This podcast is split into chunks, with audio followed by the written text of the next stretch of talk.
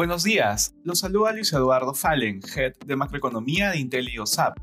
El día de hoy, miércoles 27 de octubre, los mercados muestran rendimientos mixtos luego de los nuevos máximos alcanzados ayer en Estados Unidos. De manera particular, en Estados Unidos los futuros presentan resultados mixtos luego de que los índices alcanzaran nuevos máximos históricos.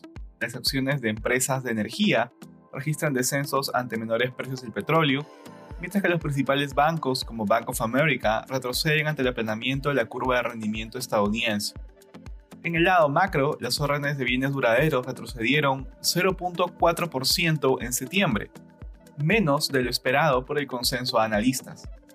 En la eurozona, las principales bolsas de la región exhiben rendimientos negativos, afectadas por el desempeño de las acciones mineras y energéticas.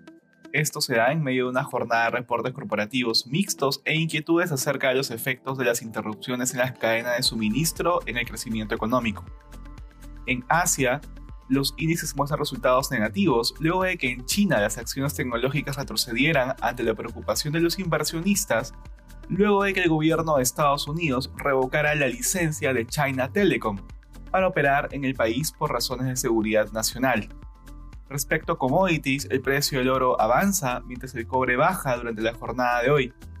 De otro lado, el precio del petróleo cae más de 1%, ubicándose alrededor de 83.5 dólares por barril WTI.